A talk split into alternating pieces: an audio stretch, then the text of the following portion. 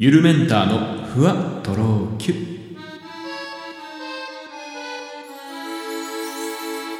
どうも、ゆるメンターです。この番組では僕、ゆるメンターが日々の出来事をキュッとまとめて、ふわとろゆるっとお届けしていきます。もう10月も半ばなんですよね。で、朝晩だいぶ涼しくなってきてるんですけど、なんか僕それに気づかずに、今でも、まあ今この瞬間もなんですけど、ずっとエアコン家でつけてるんですよ。クーラーを。冷房ね。うん 多分窓開けたらいい風吹いてんなっていう感じだと思うんですけど、まあこんな話をするとですね、いやいやいやいや、もったいないでしょうっていうふうに結構あの会社の人とか友達とかから言われて、全然窓開ければ涼しいのに冷房をわざわざ締め切ってつけてるなんてブルジョワじゃんって言われて、そのブルジョワっていう言葉自体すごい久しぶりに聞いたんですけど、あ、これがブルジョワなのかとか思いながら、まあでもブルジョワではないですよね。まあ僕一人暮らしですし、まあこんなね、えーまあこの部屋についてるのは6畳用のエアコンですけど、これが1台1日ついてたところで、まあ大した金額じゃないのでね、あの、まあ確かに環境とかには良くないかもしれないですけど、まあ、あの、そこまでなんだろう、僕は、あ、もったいないことしたな、しまったなっていう後悔の念までは抱かなかったですね。まあ、ただ、あの、僕結構あの、家で楽器を弾いたりしてるんで、そういう時、やっぱり窓を開けれないんですよね。あのーなので、やっぱり、えー窓を閉めがちになってしまう。で、その結果、エアコンをね、まあ冷房でも暖房でも、まあ一年中、やっぱり楽器を弾くときは必ず閉め切ってるので、あの、かなり、えー夏であれば暑くなるし、冬であれば、あまあ冬は窓開けないかどちらにしろ。えー なんですけど、まああまり換気もせずにね、冬でも、あの、暖房ガンガンでやってるような感じになりますね。えーどうも、ゆるメンターです。皆さん、いかがお過ごしでしょうか？まあ、寒暖差がある季節っていうのはやっぱ体調崩しやすいらしいですから、えーぜひ皆さんご注意ください。えーまあ、こんな中なんですけど、まあね、えー全国的にそうだと思うんですけど、愛知県もですね、えー緊急事態宣言だとか、あとマンボウがあの解除されていて、で、ものすごい久しぶりに僕結婚式に行ったんですよね。あのーすごいなんかもう 久しぶりすぎて。で、コロナ禍になってからは特に初めて行く結婚式だったんで、なんかこうマスクの色とかってなんかマナーとかあんのかなとか、何色にしていこうとか。まああの、スーツもですね、まあ僕は夏はクールビズでネクタイもしてないんだけど、ネクタイってどうやって結ぶんだっけみたいな、そんなちょっと初心者みたいな気持ちになりながらね、いろいろ まあ今時、もう、もう僕30代なんで、健康式何回も行ってるんで、その服装とかマナーをね、いちいちネットで調べたりしない。最初に、一番最初に結婚式呼ばれた時ってやっぱりすごいドキドキして、親とかにいろいろ聞いたりとか、あなんかスーツ屋さんに行って、なんかアドバイス聞いたりとか、えーネット、ゼクシーだとか、いろんな結婚のサイトはたくさんあるんで、そういうところでね、服装のマナーとか、どんな服を着ていくの？で、例えば、えー披露宴と二次会ではまたちょっとね、違いますよとか、まあいろんな知識を得るんですけど、まあそんなことをすることことなかったんですけど、まあ何せ、もうほんとコロナ禍になってからもう多分丸2年ぐらいですか ?2 年は言い過ぎ。でも2年ぐらいかなは、あのー結婚式行ってなかったんで、あの、久々にちょっとそういうの調べちゃいました。まあ特にマスクの色ですよね。マスクの色。なんかやっぱおしゃれしたいじゃないですか、結婚式って。で、まあ普通の真っ白なマスクだったら、まあほぼ間違いないと思うんですけど、やっぱおしゃれしていきたいんで、まあ白マスクよりかは、僕はね、普段ネイビーのカラーの不織布マスクをつけてるんですけど、とか、まあ特に女性なんかでもね、布マスクで、まあ飾りがついたものとか、柄がついたものとか、あの、少しこう折り目でね、模様になってるものとか、まああると思うんですけど、そういうののマナーがあるのかなと思ってね、えー、調べました。まあ結果的にはそんなにないっていう。まあただその場合によっては黒とかつけていくと、ちょっと、あの、弔い感が出ちゃうから避けた方がいいかもしれませんねとか、まあ無難に行くなら白、えー、もしくはまあ女性であればベージュとか、あまあ薄ピンク、男性であればまあ淡いグレーだとかが無難じゃないですかねっていう風に書いてありましたけどね。うん、まあ僕は結局ネイビーのやつをつけてきましたね。まあ黒の人もいたし、あの割と女性もあの華やかなマスクをつけてた人もたくさんいたので、やっぱまあちょっとね、あの新郎新婦を立てるから新郎新婦よりは目立っちゃいけないとはいえ、まあご自身、自分自身もね、おしゃれできる場ですから、まあその辺はね、あの多少はあのなんか派手すぎるかなと思っても、あの、好きなものをつけていくのがいいんじゃないかなっていうふうに思いました。まあそんな真面目な話はさておき。まあでも、コロナ禍の結婚式ってやっぱすごいね。まあでも僕が思ってた以上には、その通常時の結婚式とは変わらなかったですね。まあ、夜の二次会がないっていうのと、えー、あとはですね、まあ、ちょっとこれ寂しいなと思ったのは、やっぱケーキカットの時とかに、まあ、普段であればね、みんながこう、新郎新婦の周りにわーっと集まって、なんかせーの、あーんみたいな大声で言ったりするんですけど、それがなかったんですね。ケーキカット自体はあったんですけど、あの、もう会場の方からアナウンスで、あ代表者の方、各テーブル1名のみ、あの、お写真撮りに来てくださいみたいな感じで、あの、あーんとかいうこともなく、なんか、こう、まあ、拍手は起こってるんですけど、あの、写真とか動画をただ撮る。で、僕はもうちょっと行きたがりなんで、テーブル代表を勝手に名乗り出て、まあ、あの、最前列でケーキカット、それから、なんかその、あーんの瞬間も見てましたけどね。まあでもやっぱなんかね、やっぱ聞いたら、まあ席に残ってた子から聞いたら、やっぱり後ろからだと見えないねっていうことは言ってたんで、まあちょっとそこがね、うん、残念というか、まああの、寂しいなというふうに感じたところではありました。まあその後、結局二次会がないので、えー、っと、まあその一緒に参列してた、参列っていうんですか、友達と、まあ6か、まあ行くみたいな。まああんまりコロナ禍だし、こう、おっぴらには行けないんですけど、ただその友達もですね、あの、今日のために、あの、関西方面から帰ってきたとか、そういう友達だったので、まあ、せっかくだからもうちょっとやっぱね、いたいよねっていうことで、まあ、あの、名古屋のですね、金山というエリアに行ったんですね。まあ、愛知県の方はわかると思うんですけど、金山っていうのは結構な、えー、繁華街で、まあ、名古屋で言うと、こう、名古屋駅、名駅と呼ばれるエリアと、まあ、あと栄ですかね。えー、それからまあ大須、この辺が例えばお買い物とか、まあ、飲み会だとか、えー、まあ、三大繁華街のような地位を誇ってるんですが、その次ぐらいに当たるのが金山ですね。えー、まあ、金山は、その、名古屋で言うと交通の要衝みたいなところでして、まあ、ハブなんですよ。えっと、地下鉄とか、えー、JR、それから名古屋鉄道っていうね、まあ、ローカル線の全てが交差していて、まあ、そこ、金山からなら愛知県内どこでもほぼ行ける、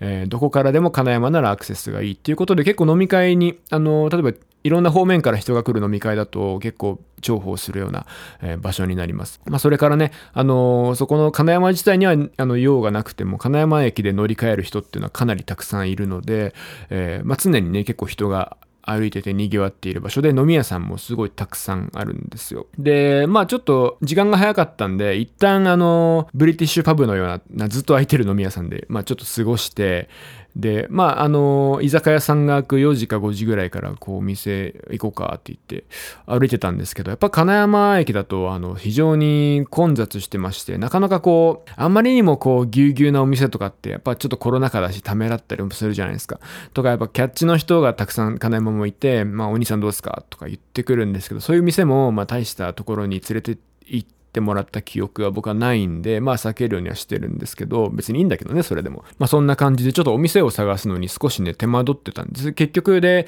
あの、結婚式ずっと朝から、あの、革靴とかね、あと、まあ僕はベストも着てたんで、まあ暑いし、あの、結構もうくたくた疲労感にまみれながら金山の辺をぐるぐるぐるぐる。結構そういう人いるんじゃないですか。金山とか、栄とかでね、路頭に迷っちゃう人、お店がなかなかいいのがなくて。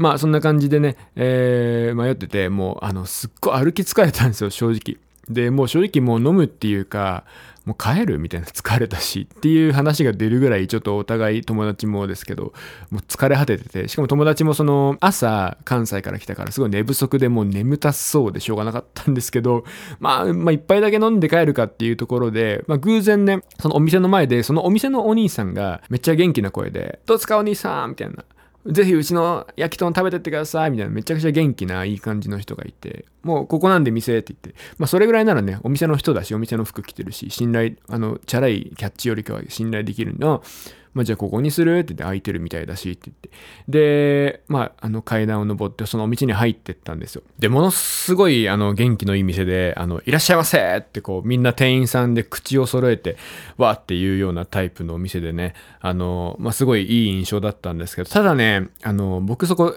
入り口の時に確認してなかったんですけど、立ち飲み屋だったんですよね。まあそれは空いてるかなって思ったんですけど、まあ、僕らもう歩き疲れてクタクタでもう一刻も早く座りたいみたいな気持ちだったのに、立ち飲みのカウンターに案内されて、うわどうしようちょっと出ようかなって一瞬思ったんですが、まあ、もうほんとね、パッて飲んで帰るっていう風にさっき話してたから、まあ、一回ここで一杯サクッと飲んで帰ろうよって、なんか焼き飛んでも1、2本食ってさって思って、えー、入ったんです。えー、でね、あの、まあ、僕特にあの腰に不安があって、まあ、昨年ちょっとヘルニアの手術をしたりとか、腰に不安があって、本当にこう立ち飲みなんて言ってったことないから全然耐えきれるかもちょっとわかんなくてすっごい不安だ。まあ相手もですね、相手の友達もなんか僕よりも昔から腰痛い腰痛いってずっとまあスポーツやってる子だったんで、ちょっと腰にあのずっとこう故障を抱えてるような子だったから、なんかちょっと大丈夫かなって思ったんですけど、はい。でまあとりあえずもうあのキンキンに冷えたあのレモンサワーとなんかトントロみたいな串ですね、を頼んで、あ、これ作って帰ろうって思ったんですけど、うん、結構果的に閉店までいちゃって まあだから2、3時間、3時間ぐらいはいたんじゃないかなと思うんですけど、あのなんかものすごい居心地良かったんですよね、そこの店。っていうのも、まあその立ち飲み云々は、あの、意外と耐えて、耐え、耐えれて、あの、意外とこう、なんだろう、立ち飲みで、まあカウンターにこうね、もたれかかって過ごせるので、思ったよりも辛くなかったっていうのもあるんですけど、何よりもね、やっぱさっきあの紹介したんですけど、お店の元気さがすごい良かったんですね。なんだろう、こう、あの注文が入っても、よいしょみたいな、こうみんなで必ずこう決まりフレーズがあって、あの、声を揃えてみんなで叫ぶっていうような、まあコロナ禍とはみたいな感じの 一瞬ね、あれ？なんか大声とか出さないんじゃなかったっけとかね、思ったんですけど、まあやっぱこの居酒屋ならではの雰囲気あるじゃないですか。そこでその、やっぱ元気いっぱいの、焼き豚屋さんっていう感じで、でしかも立ち飲みで。あの、まあ、それもあってかですね、やっぱその、ファンが多いのか、あの、結構常連さんみたいな人もたくさんいるみたいで、ああ、皆さん、なんとかさんこんにちは、なんとかさんこんにちはって、どんどんどんどん人がその後もね、あの、来るんですよ。まあ、僕らが入ったのが、うん、5時とか6時とか早い時間だったんで、その後からね、例えば7時とかになると、もう結構店中がもう満席のような感じで、まあ奥の方にね、よく見たら座れるとこもあったんですけど、まあそこは、あの、埋まっててすでに、えー、まあ立ち飲みのカウンターもほとんど全部いっぱいになってるっていう感じで、あの、非常になんか僕的な印象がいい。で、なんかこう、焼きながら、目の前、僕、焼き場の目の前の席だったんで、その焼いてくれてる人が、なんかおすすめ、これいいっすよとか、あの、しかもなんかこう焼き豚専門の店でその豚の部位がすごくたくさんあるのね。なんか牛とか鶏なら割とあるんですけど、豚の部位って意外と知らなくて、なんか知らないような名前のお肉がどんどんどんどんどんどんあの出てきて、メニュー見ても何頼んでいいかわかんないなっていう感じだったんですけどね。でもあの、お肉の説明とかもすごく丁寧にしてくれて、ここはね、こういう部位でとか、あの、例えば、えー、もっとなんか肉肉しいやつがいいなとか言ったら、あ、じゃあこれですねとか、なんかこうパッとなんか答えが出てきて、あの、迷うことないっていうか、あの、なんかそんなような感じがすごくあの、なんだろう、久しぶりな感じで嬉しかったんですよね。やっぱコロナ禍の前の状態っていうか、あの、こうだったよな、居酒屋っていうのはっていうのをなんかすごく思い出して